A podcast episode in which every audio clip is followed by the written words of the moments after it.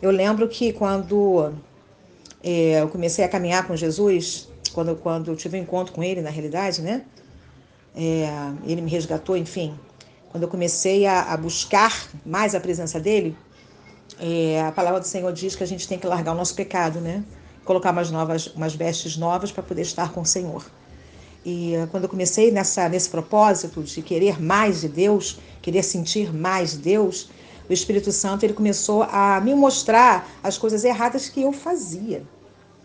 E teve um dia que eu me olhei no espelho e ele falou comigo seriamente algo que eu estava fazendo, né? E ele falou comigo, olha no espelho. Aí eu olhei no espelho e falei, Jesus, ele é. E ele falou para mim, eu só não te falo tudo porque você não aguentaria.